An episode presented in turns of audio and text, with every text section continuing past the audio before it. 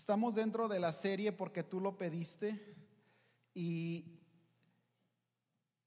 yo quiero, este, yo quiero poder ser un poquito de utilidad dentro de esta serie, poder eh, encontrar, créeme que, que hay, es, es una oportunidad, es una oportunidad cuando, cuando buscas para otros, encuentras para ti.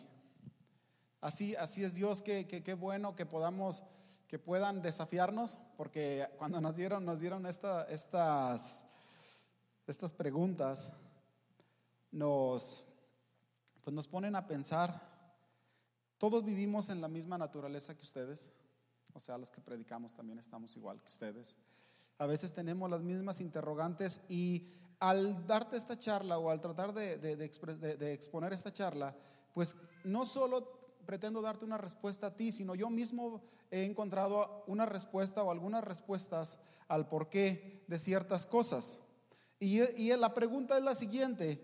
Dice, ¿por qué Dios prospera más a unos que a otros? ¿Se ha preguntado usted esto?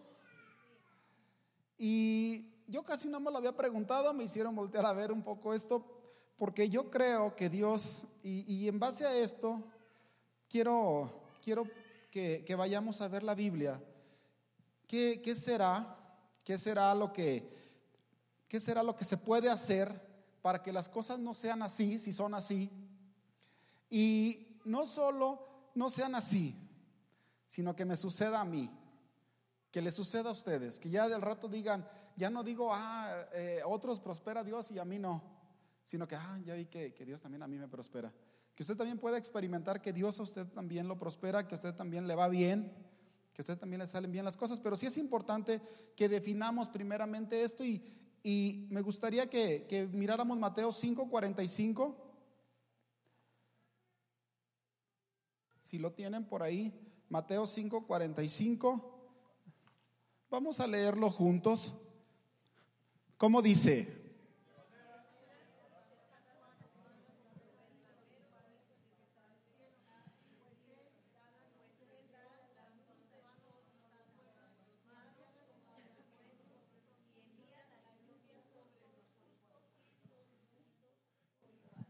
Envía la lluvia sobre los justos y los injustos por igual. Hay un dicho mexicano que lo usan, se usa, no, yo digo que es mexicano, no sé de dónde vendrá, pero dice que cuando llueve, todos nos mojamos, pero eso lo aplican mucho para cuando van a cosechar elotes. Casi siempre dicen, no, pues ese cuando llueve todos nos mojamos. Y si lo vemos desde esta óptica real, yo creo que Dios brinda las mismas oportunidades tanto a los creyentes como a los no creyentes. Y entonces es importante que si, si Dios brinda las mismas oportunidades a creyentes y a no creyentes, es, es, es necesario que volteemos a ver qué cosas de nosotros, qué cosas de la iglesia, muchas veces te digo, las practican los, los no creyentes y obtienen los, los resultados que deberían de ser para los creyentes. ¿Sí se escuchó? Sí, entonces, para empezar, quiero que entiendas esto. Estamos todos en la misma línea. Todos en la misma línea en el sentido de que Dios nos pone exactamente la misma, la misma situación. La diferencia es, uno de los ingredientes centrales dentro de esto es el enfoque que le damos Voy a usar la lluvia. La lluvia en otra parte la menciona como bendición. Dice que Dios envía la lluvia y ella no regresa sin haber cumplido su propósito.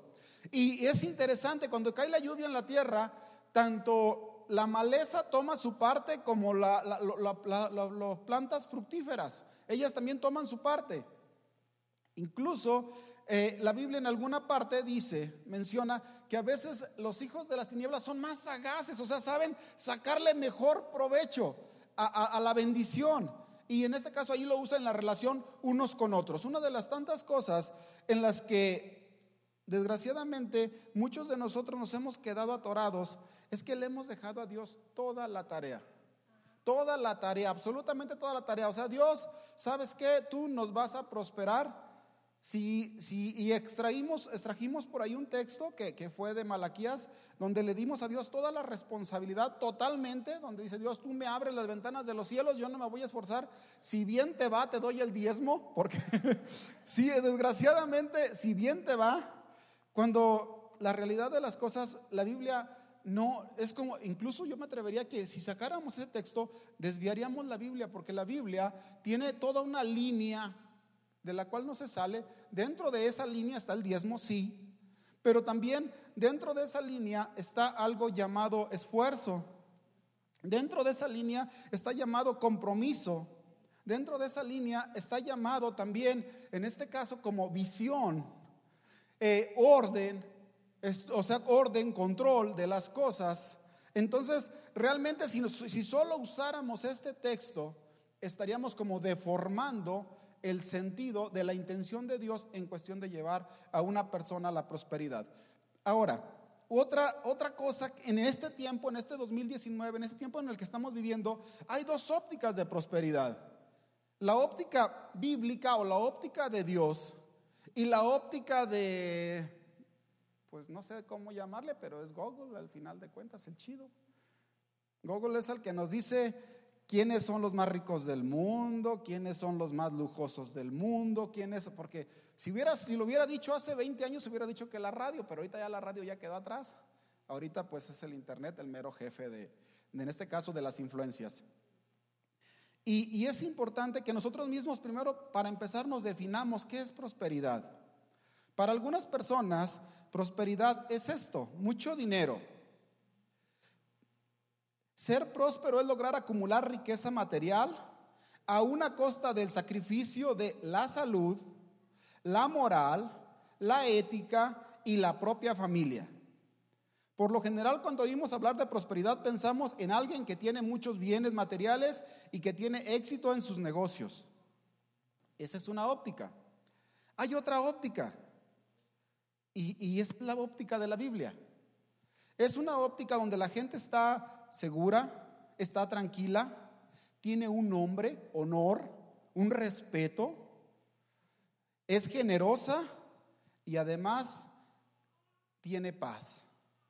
Porque muchas veces te digo, y esa parte a veces no la volteamos a ver, miramos a una persona pues que tiene mucho dinero, pero realmente pocas veces nos pensamos a, a ver cómo estará su corazón. ¿Cómo estará su corazón? ¿Cómo estará su vida? ¿Qué honor tendrá? ¿Qué generosidad llevará? ¿Cuánta paz tendrá? Entonces dentro, eh, buscando por ahí, encontré palabras muy, pues buscaba, buscaba en la raíz etimológica de, en este caso, de prosperidad en hebreo y encontré varias palabras que, te digo que, por eso la Biblia, se, digo, la, la, Biblia se distorsionaría si solo usáramos uh, Malaquías. Ahí te va una de las palabras que encontré. Discúlpame mi interpretación, soy mexicano, no soy hebreo, así es que, pero dice una de ellas es tesalá y es empujar hacia adelante. Dice, este vocablo nos enseña que debemos esforzarnos en todo lo que hacemos. Debemos empujar con fuerza. No debemos de trabajar con esmero, poniendo nuestro mayor empeño en todo lo que realizamos. No debemos ser mediocres y descuidados. Dice, muchas personas no prosperan en la vida porque carecen de iniciativa, son flojos y nunca están dispuestos a poner su mayor esfuerzo. Comienzan un trabajo y luego son despedidos porque sus empleadores se dan cuenta que carecen de laboriosidad. Un verdadero cristiano siempre tendrá teshalá, empujará hacia adelante, pondrá su mayor esfuerzo en todo lo que hace. Otra cosa, buscando, te digo, buscando, buscando esto, prosperidad en este caso en el latín, de la palabra prosperitas, que dice esto, es el éxito en lo que emprende. Una persona no necesariamente o a través del dinero, que tiene mucho dinero, podríamos llamarle que es una persona que está siendo este, próspera. Porque te digo, ya ahora más como cristianos, sí es importante que nosotros mismos empezamos a, en este caso, como a poner en una balanza, bueno, quiero dinero a costa de sacrificar mi salud, sacrificar mi honor, en este caso hablando de la ética, que que te tengan como te tengan, pero, o te digo, en este caso, ¿tú qué clase de prosperidad quieres? El Salmo 1, en el versículo 3 dice esto, hablando, hablando de la Biblia, dice, son como árboles plantados a la orilla de un río, que siempre dan fruto en su tiempo, sus hojas nunca se marchitan y prosperan en todo lo que hacen. En todo lo que hacen, prosperan. No necesariamente, te digo, no necesariamente en el área económica. Imagínate que a esta persona la ponen, ¿qué te gustaría? Y no que necesariamente sea en el área económica. La ponen a cuidar niños. ¿Qué sería una prosperidad para una persona que cuida niños? Que alcanza el corazón de los niños, que deja huella en el corazón de un niño. ¿Qué otra cosa? Que inspira a un niño, que motiva a un niño. ¿Qué más te puedo decir? Porque a veces, te digo, eh, pensamos, bueno, yo no soy rico, entonces si no soy rico no soy próspero. Pero ¿y qué si puede ser una persona que deja una huella en la siguiente generación? ¿Y qué mejor influencia o qué mejor inspiración o qué mejor fuente de, en este caso, como iglesia, como creyentes, como hijos de Dios, que la palabra de Dios? Una de las, al estar leyendo eh, eh, esto, y en este caso aún las personas, por ejemplo, una de las cosas, yo lo he expresado así, no es mi presidente favorito, sé que eso va en contra de Dios, el que tenemos hoy en día, pero yo sí admiro su terquedad, su terquedad, su terquedad, su terquedad. Yo digo, wow, en eso, si los cristianos fuéramos así de tercos, solo Dios sabe cuánto influencia hubiéramos ya conquistado. En verdad. Y toda persona que está en un puesto de liderazgo, en un puesto, aunque no sea la persona más honesta, no sea la persona más, pero son personas que te digo que tienen cualidades que extrajeron de Dios. Y en este sentido, para los creyentes, porque a veces, a veces decimos, bueno, pues no viene la palabra eh, este, constancia, pero sí viene la palabra, en este caso más para la Biblia que manejamos durante mucho tiempo, la Reina Valera 60 decía, de día y de noche. Eso es constancia de día y de noche, de día y de noche, de día y de noche. No hay un solo médico, no hay una sola persona que haya alcanzado éxito si no tuvo que gastar parte de su vida de día y de noche. Y de noche hoy, hoy podemos decir, ah, mira ese doctor, qué exitoso. Pero conforme a lo que, a lo que la Biblia dice, es que se necesita constancia. Constancia para, para estar alcanzando esa prosperidad o ese éxito o esa cosa que tú deseas.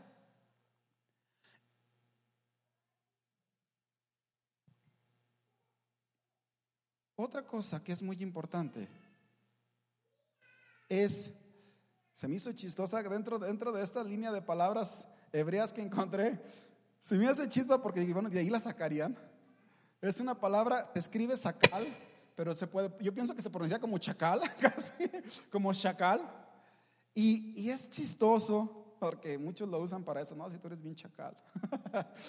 y esa palabra dice que es, es una persona prudente, sensata, serio, inteligente, que considera las cosas antes de hacerlas. Y dice, debemos de comportarnos con seriedad, prudencia y responsabilidad. Dentro del mismo Salmo 1 dice que no se ha juntado con burlones. Y viendo en esa cosa, burlones pueden llegar a considerarse una persona que no es seria. Una persona que no es seria. O sea, dice una cosa pero hace otra. A veces suena como payaso, sí, pero también es una, también es como yo digo que es una payasada o a alguien se le considera como un payaso, como alguien no serio, cuando dice una cosa y hace totalmente otra.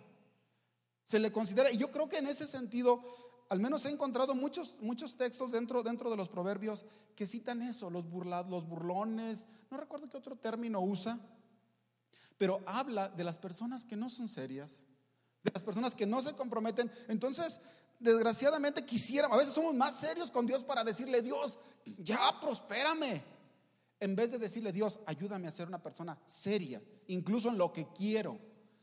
ayúdame a definirme en lo que quiero, en ser serio, en ser incluso como sobrio de lo que realmente quiero.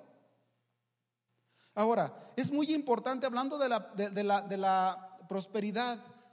Hay en este tiempo y en este momento, hay, bueno, yo creo que todo el tiempo ha habido, pero más en estos días, hay dos clases de personas. Las que buscan, hablando de la prosperidad, buscan su prosperidad para ellos mismos y la prosperidad que la Biblia eh, anima o busca que busque, digo, anima que busquemos. La prosperidad que de alguna manera nos hace bien a nosotros, pero que también permite que muchas más personas también reciban bien. También reciban bien. Todo lo que hagamos requiere compromiso. Una persona comprometida con la causa de Dios, con su familia y con su trabajo, ¿saben qué va a lograr? Prosperidad. Una persona comprometida con la causa de Dios, con su familia y con su trabajo logrará prosperidad. Aún en la adversidad, que esto es una parte que me impactó mucho de, de, este pasaje, de este texto cuando lo estaba leyendo. Aún en la adversidad obtendrá ventajas y aprenderá de ello. Estaba, bajé la lista, estuve leyendo la lista de los últimos 10 más ricos del mundo. Lo que se me hace chistoso es que se está moviendo continuamente. Continuamente, o sea, de no sé, desde 15 años para acá ya no son las mismas personas o algunas ya van bajando de, escalafón, ya van moviéndose de escalafón, ya no están en la misma posición.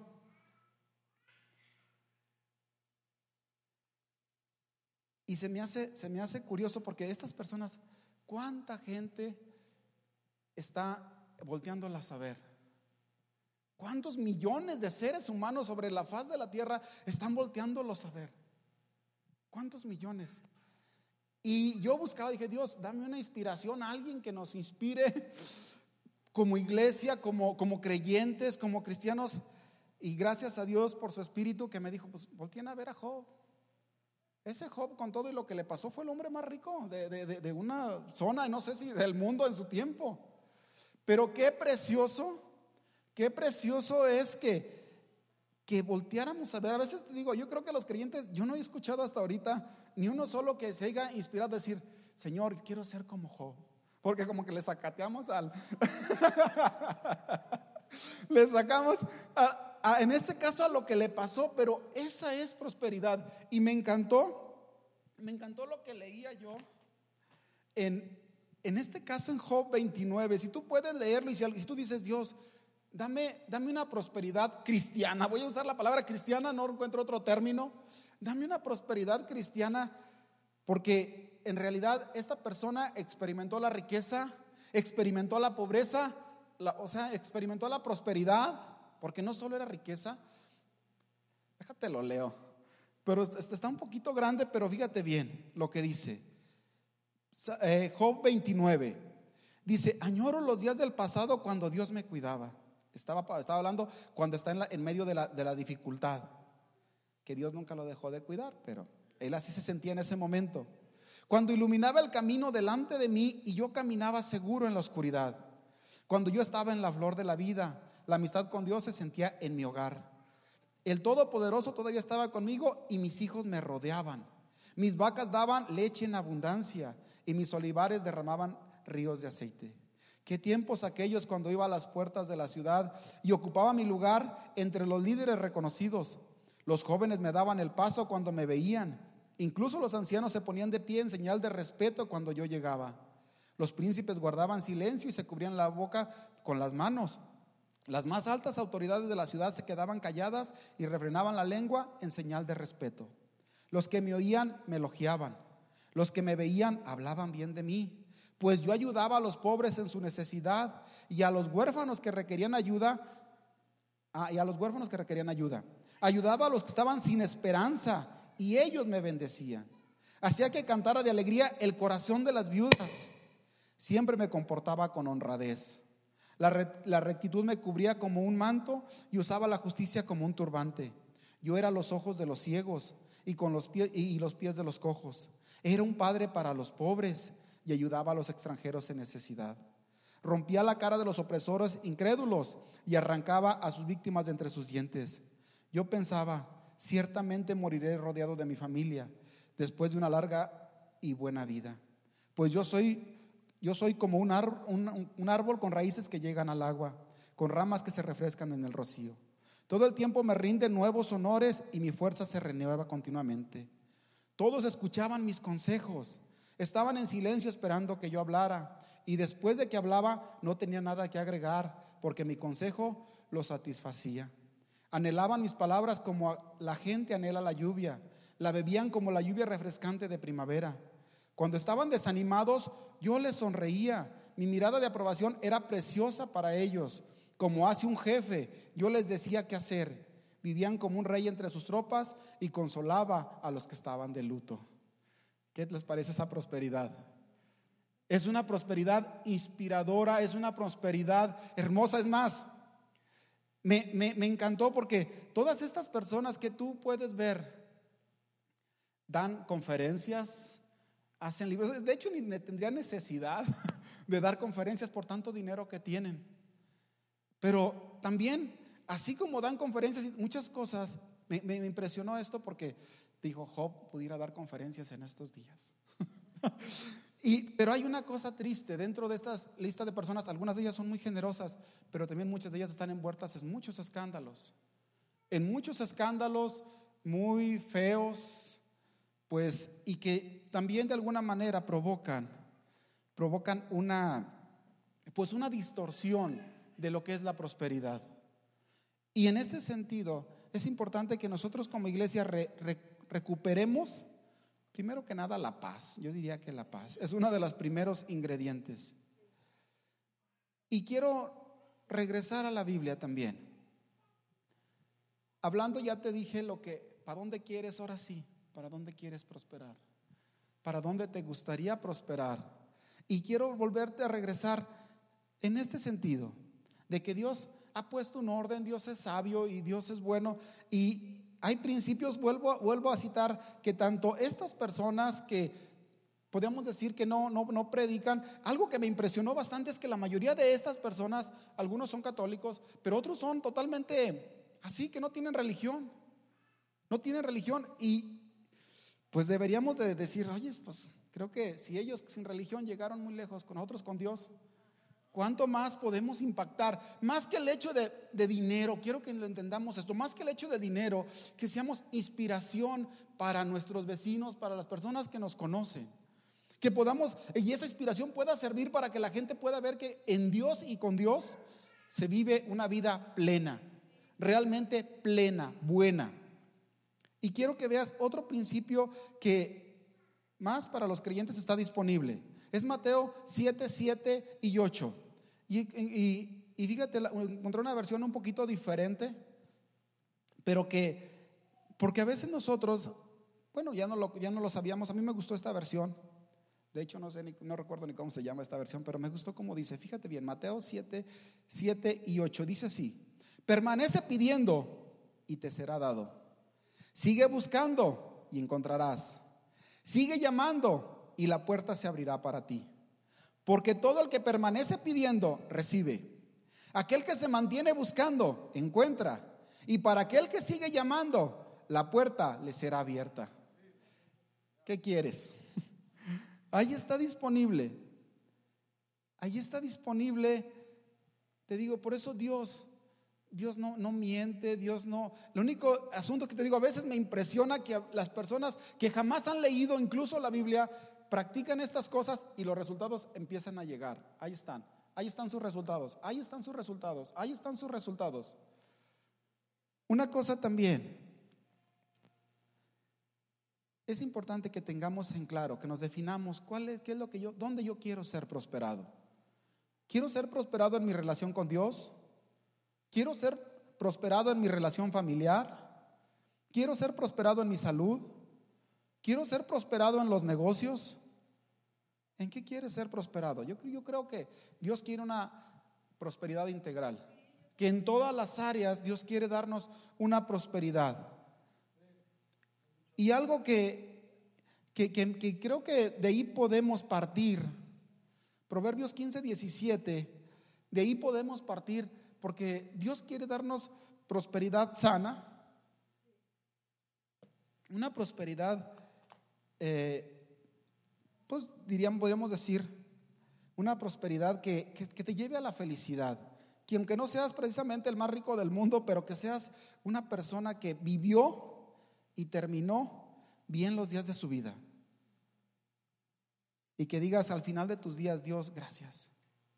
Dice Proverbios 15, 17, un plato de verduras con alguien que amas es mejor que carne asada con alguien, con alguien que odias.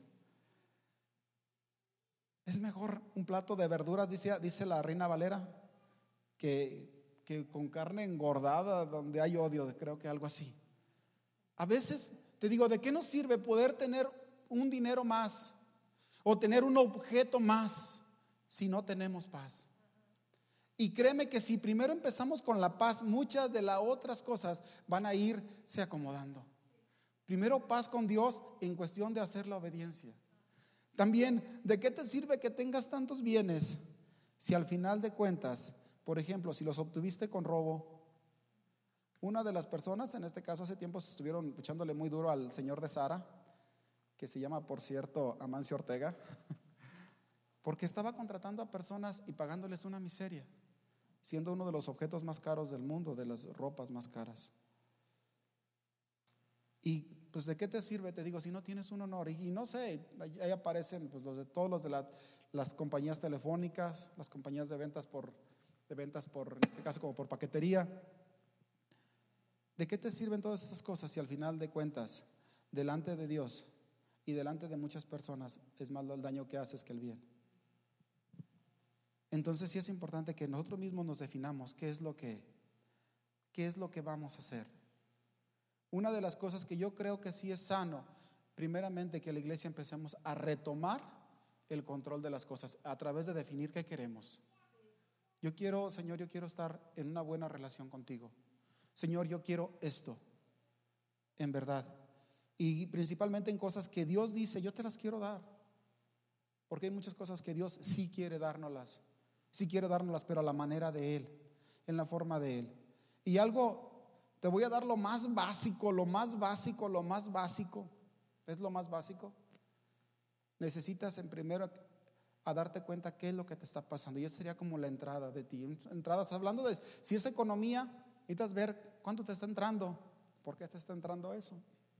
También cuánto estás gastando. También cuánto estás honrando y cuánto estás invirtiendo. Creo que esas cuatro cosas son las básicas. Me impresionó porque en la de matrimonios aún en las relaciones matrimoniales hay como gastos, y hay ahorros, y hay inversiones. en verdad. O sea, parece que esto también funciona igualmente en tu relación con Dios. Yo quisiera cuánto, porque a veces vamos a decir, ay Dios, necesito casi la presencia de Dios. Bueno, pero ¿qué tanto estás invirtiendo? Incluso qué tanto has ahorrado. Fíjate que se me hace muy interesante. ¿Qué tanto has ahorrado en tu corazón hablando de las veces que Dios te ha respondido? Porque eso es un ahorro aún para tu fe. Es un ahorro para tu fe. Y, te digo, pero estos son las cuatro cosas más simples. ¿Cuánto te entra? ¿Cuánto te está llegando? ¿Cómo está tu relación familiar también? ¿Cuánto te está llegando? No, pues ni, a lo mejor ni siquiera te está llegando nada, ni siquiera tienes una buena relación. ¿Cuánto estás necesitando? Ah, yo necesito que mi familia tenga unidad familiar. ¿Cuánto has ahorrado? ¿Cuánto has invertido? Para que eso se cumpla, para que eso se alcance. Porque estamos hablando de algo integral. Te digo, a veces quisiéramos que Dios esté cerquita a sentirlo aquí en mi corazón, pero a veces no, no estamos dispuestos ni siquiera a decirle, Dios, voy a abstenerme de alimentos para poder escuchar tu voz. No estoy dispuesto a esas cosas. Y no quiero, digo, tantas, tantas cosas, pero estas cuatro cosas, ¿qué te está llegando? ¿Cuánto estás necesitando? ¿Qué tanto has ahorrado? ¿Qué tanto ¿Y qué tanto has invertido? Te quiero decir algo bien sencillo. Si te interesa en verdad empezar a prosperar, cómprate una libretita. Cómprate una libretita. Es algo tan sencillo, cómprate una libretita. Yo les dije en noviembre, en diciembre, este año ha sido uno de los años mejores para mí, gracias a Dios. Gracias a Dios ha sido creo que el mejor año, pero una de las primeras perspectivas que cambié, y te lo digo así en buen plan, fue que dije, yo cada año empezaba y decía, ¿cuánto voy a perder este año? De lo que me va a llegar, ¿cuánto voy a perder? Así en buen plan. ¿Qué me irá a quitar la enfermedad? ¿Qué me irá a quitar esto? ¿Qué me irá a quitar esto otro? Entonces este año dije, Señor, yo creo que tú quieres primero que yo em-, empiece hacia arriba. Y lo primero que empecé fue a empezar a pagar mis deudas. Fue por lo que en primero, pero tenía que saber cuántas deudas tenía. Porque lo único que tenía era una, un estrés aquí en la cabeza, pero no sabía ni de por qué, de cuánto era. Entonces sí, cómprate una libretita, es bien simple. Dentro de, la, dentro de la de matrimonios, te digo, y en las relaciones, también nos dijeron, cómprense una libretita, porque necesitan ver, y leyendo en una, un libro que me dio la hermana Martita, en las relaciones con tus hijos, ¿cuántas veces le gritaste a tus hijos, apúntale una libreta? Dije, también para aquí se ocupa la libreta. Y ve, ve viendo cómo vas a ir cuando le grites menos, cuando lo corrijas menos y cuando vayas conectando más. Entonces, híjole, me di cuenta que una libretita es súper necesaria, súper necesaria, pero sobre todo, ¿sabes una cosa? Empieza a evaluar, registra, primero registra, cómprate la libreta y empieza a registrar tus acciones. También registra tus, tus resultados, empieza a resultar, bueno, yo hice esto y me vino esto. ¿Qué cambio voy a hacer aquí? ¿Qué nueva estrategia voy a usar?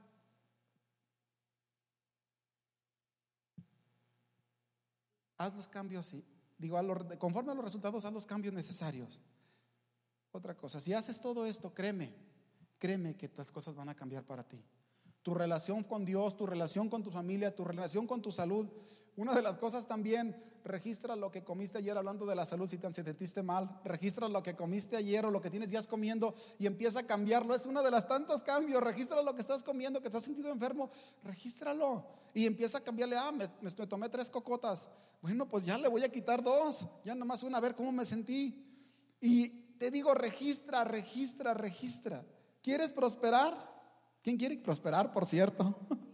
Voy a invitarte a que te pongas de pie. Y dentro de poco tiempo, dentro de poco tiempo tú mismo te vas a ver prosperado. Dentro de poco tiempo vas a decir, Dios, lo que tú dijiste sí funciona. Dentro de poco tiempo. Te digo, y ya no vas a decir, Dios, como que tú tienes preferidos, sino que vas a decir, en verdad, el que estaba equivocado era yo. Tú nos tienes a todos en el mismo lugar, nos pones en la misma posición pero yo soy el que me había estado pues equivocando en la forma de estar enfrentando la prosperidad. Quiero terminar orando de esta manera. Si tú nunca has entregado tu vida a Jesús, creo que es una muy buena oportunidad para comenzar algo. ¿Y sabes por qué? Porque la palabra de Dios dice, el principio de la sabiduría es entregarle la vida a Dios, ponerla en sus manos. Y si hay alguna persona que hoy quiere comenzar a caminar en prosperidad, es la mejor forma entregándole su vida a Dios.